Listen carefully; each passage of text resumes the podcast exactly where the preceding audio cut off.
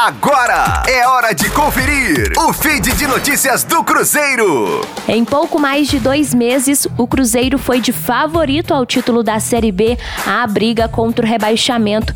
Na penúltima posição, com 12 pontos em 15 jogos, o time caminha para o terceiro técnico na competição, além de ver, é claro, os adversários na luta contra o rebaixamento. Times como o CSA, Confiança, Brasil de Pelotas e Sampaio Correia se recuperando no campeonato.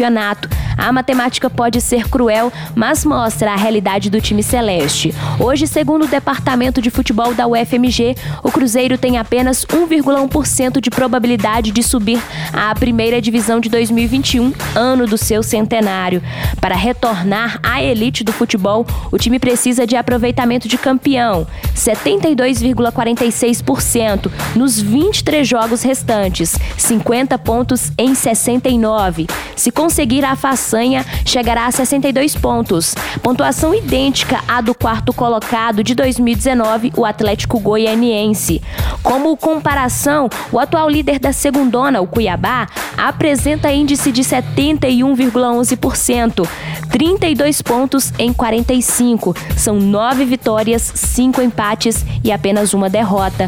O Cruzeiro iniciou a Série B com seis pontos a menos, por causa daquela punição na FIFA, referente à dívida com o Zória por causa da contratação do zagueiro William. E nas três primeiras rodadas, minimizou o prejuízo após vencer o Botafogo de Ribeirão Preto, o Guarani e o Figueirense. Mas depois o rendimento do time caiu.